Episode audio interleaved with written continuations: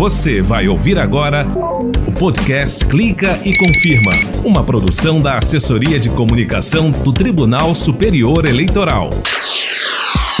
Eu sou o Rimac Souto e esse é o podcast Clica e Confirma, produzido pelo Tribunal Superior Eleitoral. E todas as sextas, a partir das 17 horas, você vai poder acessar e ouvir e até mesmo baixar os novos temas do podcast Clica e Confirma no site e nas redes sociais do TSE, no canal oficial no YouTube e nas plataformas de áudio Spotify, Google e Apple Podcast. E vamos aos assuntos de hoje. Clica e confirma. Em sessões por videoconferência, entre outros processos analisados, os ministros responderam à consulta sobre um possível adiamento do prazo de transferência de domicílio eleitoral para as eleições de 2020 e se os fiscais que atuam durante as eleições podem ser pagos com recursos do Fundo Especial de Financiamento de Campanha. Pagamento de fiscais partidários pode sim ser realizado com verba do fundo. O presidente do TSE, ministra Rosa Weber, participa do primeiro Congresso de Democracia e Direito Eleitoral. A democracia constitucional, de fato, é um projeto imperfeito e inacabado. O cadastro eleitoral fechou em 6 de maio. E olha só, mais de um milhão de eleitores solicitaram a regularização do título e outros serviços pela internet. A possibilidade de requerer a regularização da situação cadastral na Justiça Eleitoral pela internet surgiu em decorrência das medidas que precisaram ser tomadas por causa da pandemia do novo coronavírus. Tem também as notícias dos tribunais regionais eleitorais. Clica e confirma por dentro das eleições.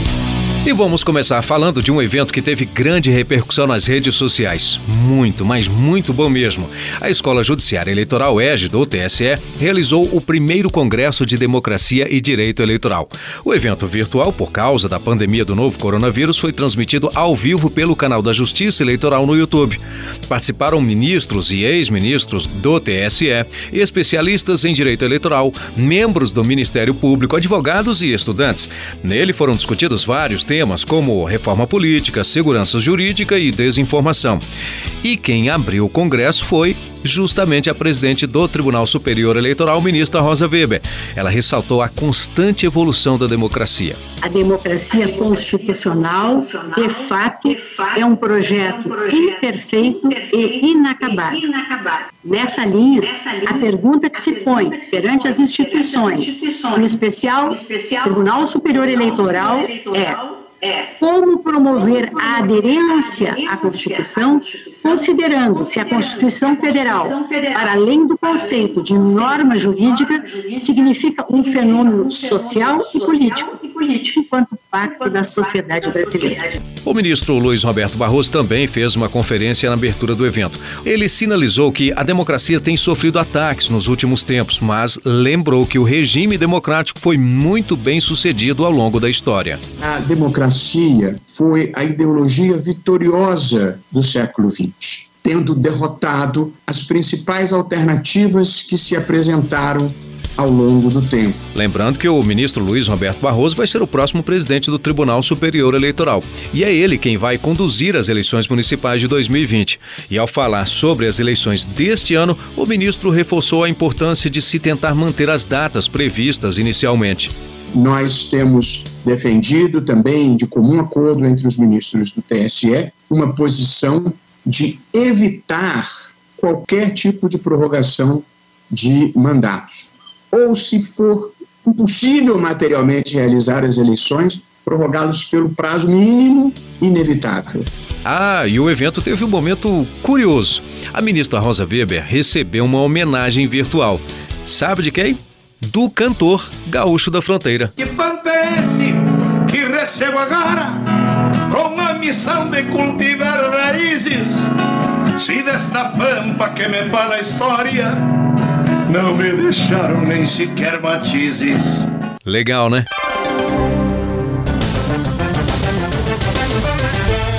Clica e confirma.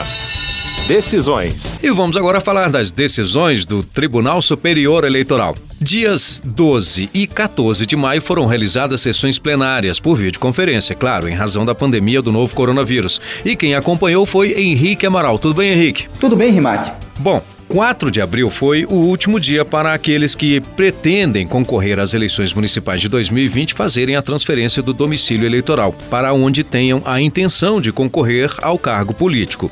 E na sessão do dia 12 de maio, terça-feira, os ministros trataram desse assunto. Henrique, bom, na verdade foi uma consulta, né? O que os ministros responderam? Mac, os ministros do Tribunal Superior Eleitoral responderam de forma negativa a consulta sobre um possível adiamento do prazo de transferência de domicílio eleitoral para as eleições de 2020. A deputada federal Clarissa Garotinho questionou o TSE sobre a possibilidade de adiar a data por conta da pandemia do novo coronavírus. Mas o ministro Og Fernandes manteve o entendimento já afirmado em outras consultas, de que não cabe ao tribunal alterar prazos previstos na legislação eleitoral. Na mencionada resolução, que trata do regime de plantão para uniformizar o funcionamento dos serviços judiciários em tempos de Covid-19, estabeleceu-se que fica assegurada a manutenção dos serviços essenciais, inclusive daqueles voltados à execução das eleições de 2020. Assim, que é garantida a possibilidade de transferência de domicílio eleitoral, haja vista ser possível fazê-la por outros meios, além do presencial, como, por exemplo, mediante o envio de requerimento por e-mail ou outro meio tecnológico ao cartório eleitoral da circunscrição em que pretende inscrever-se. Na mesma sessão, o plenário continuou o julgamento de um recurso de Fernando Haddad, que disputou a presidência da República em 2018. Haddad pedia a suspensão de multa aplicada a ele por impulsionamento de conteúdo negativo contra o presidente da República, Jair Bolsonaro, durante a campanha de 2018. A ministra Rosa Weber, presidente do TSE, votou no sentido de manter a multa, mas reduzir o valor da penalidade para 6 mil reais. A lei não contém palavras inúteis, razão pela qual os ditames, aspas, se esse cálculo obriga, a meu juízo, a conclusão de que tal expressão retoma aquela imediatamente antecedente, qual seja ao dobro da quantia despendida, uma vez que a dobra constitui o único cálculo previsto no dispositivo. Assim, a meu ver, irrepreensível a exegese do relator, no sentido de que a alternativa de sancionamento somente será aplicada se o dispêndio com o impulsionamento superar 15 mil reais, porquanto, a partir desse montante, o resultado da dobra é superior ao limite legal máximo da multa. 30 mil reais. Após o voto da ministra Rosa, o ministro Luiz Felipe Salomão pediu vista do processo. Os ministros começaram ainda a análise de uma ação em que Felipe Rigoni, deputado federal pelo PSB, pedia desfiliação partidária por justa causa. Ele afirmava que estava sofrendo discriminação pessoal na legenda e, por isso, queria deixar o partido. O relator do caso, o ministro Tarcísio Vieira de Carvalho Neto, disse não ver na ação nada que pudesse levar a uma desfiliação ação por justa causa. Após o voto do relator, o ministro Luiz Roberto Barroso pediu vista do processo. Já na quinta-feira, dia 14 de maio, tivemos outra sessão. E foram dois destaques. Qual foi o primeiro, Henrique? O plenário do Tribunal Superior Eleitoral respondeu de forma positiva a dois questionamentos feitos pelo Partido da Mulher Brasileira sobre o pagamento de fiscais partidários. Em consulta, a legenda questionou se os fiscais que atuam durante as eleições podem ser pagos com recursos do Fundo Especial de Financiamento de Campanha. O PMB também queria saber se esse pagamento poderia ser feito com dinheiro em espécie. O plenário seguiu o voto do relator, ministro Luiz Felipe Salomão. Pagamento de fiscais partidários em atuação nas sessões eleitorais no dia do pleito pode sim ser realizado com verba do Fundo Especial de Financiamento de Campanha, visto que os artigos 26, inciso 7 da Lei 9504 e 35, 7 da Resolução TSE 23607 consideram gastos eleitorais a, abro aspas, remuneração ou gratificação de qualquer espécie a pessoal que preste serviços às candidaturas ou aos comitês eleitorais, fecho aspas. Caso o valor concedido a cada fiscal enquadre-se como despesa de pequena monta, vale dizer, não ultrapasse o limite de meio salário mínimo, vedado o fracionamento, admite-se também que seja pago em espécie. Os ministros também negaram o recurso de Wendel Cristiano Soares de Mesquita, eleito deputado estadual em 2018 em Minas Gerais. Ele foi condenado pelo Tribunal Regional Eleitoral do Estado a devolver 60 mil reais aos cofres públicos por receber dinheiro de fonte vedada durante a campanha. Segundo o TRE, o político recebeu recursos de um partido ao qual não era filiado, o que configura irregularidade grave. O TSE negou o pedido. Clica e confirma perto de você. O prazo para a realização das alterações no Cadastro Nacional de Eleitores se encerrou no dia 6 de maio. Devido à pandemia da Covid-19, os atendimentos da Justiça Eleitoral se concentraram na internet.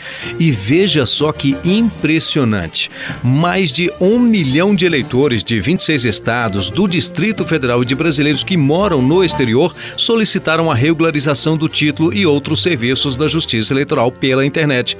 Renata Gorga, quais são esses serviços? Então, Rimac, alistamento eleitoral, transferência, alterações de dados pessoais e de local de votação, caso fosse justificada a necessidade para facilitar a mobilidade do eleitor, e revisão para regularização de inscrição cancelada. Como o atendimento nos cartórios eleitorais também foi suspenso, os eleitores puderam pagar multas eleitorais e alterar os dados cadastrais sem sair de casa mesmo. Diante disso, as coletas de fotografia e de biometria serão retomadas quando o atendimento for normalizado.